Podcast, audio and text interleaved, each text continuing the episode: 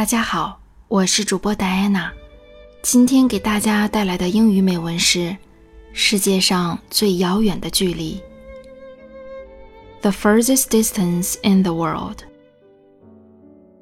The furthest distance in the world is not between life and death, but when I stand in front of you, yet you don't know that I love you the furthest distance in the world.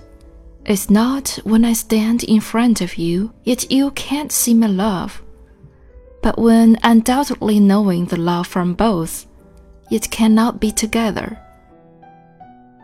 The furthest distance in the world is not being apart while being in love, but when plainly cannot resist the yearning, yet pretending you have never been in my heart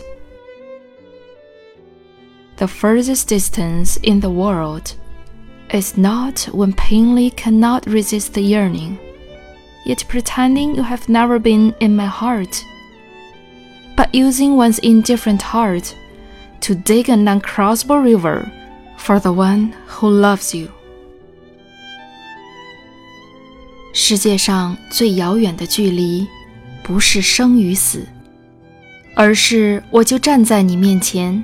你却不知道我爱你。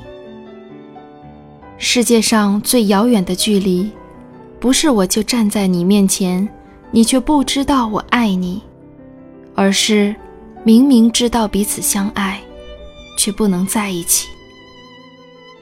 世界上最遥远的距离，不是明明知道彼此相爱却不能在一起，而是明明无法抵挡这股思念。却还得故意装作丝毫没有把你放在心里。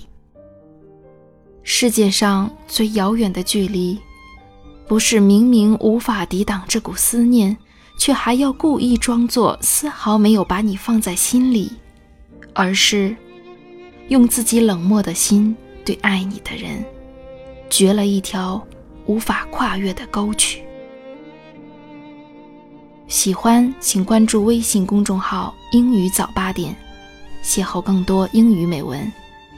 我是戴安娜，下期节目我们不见不散。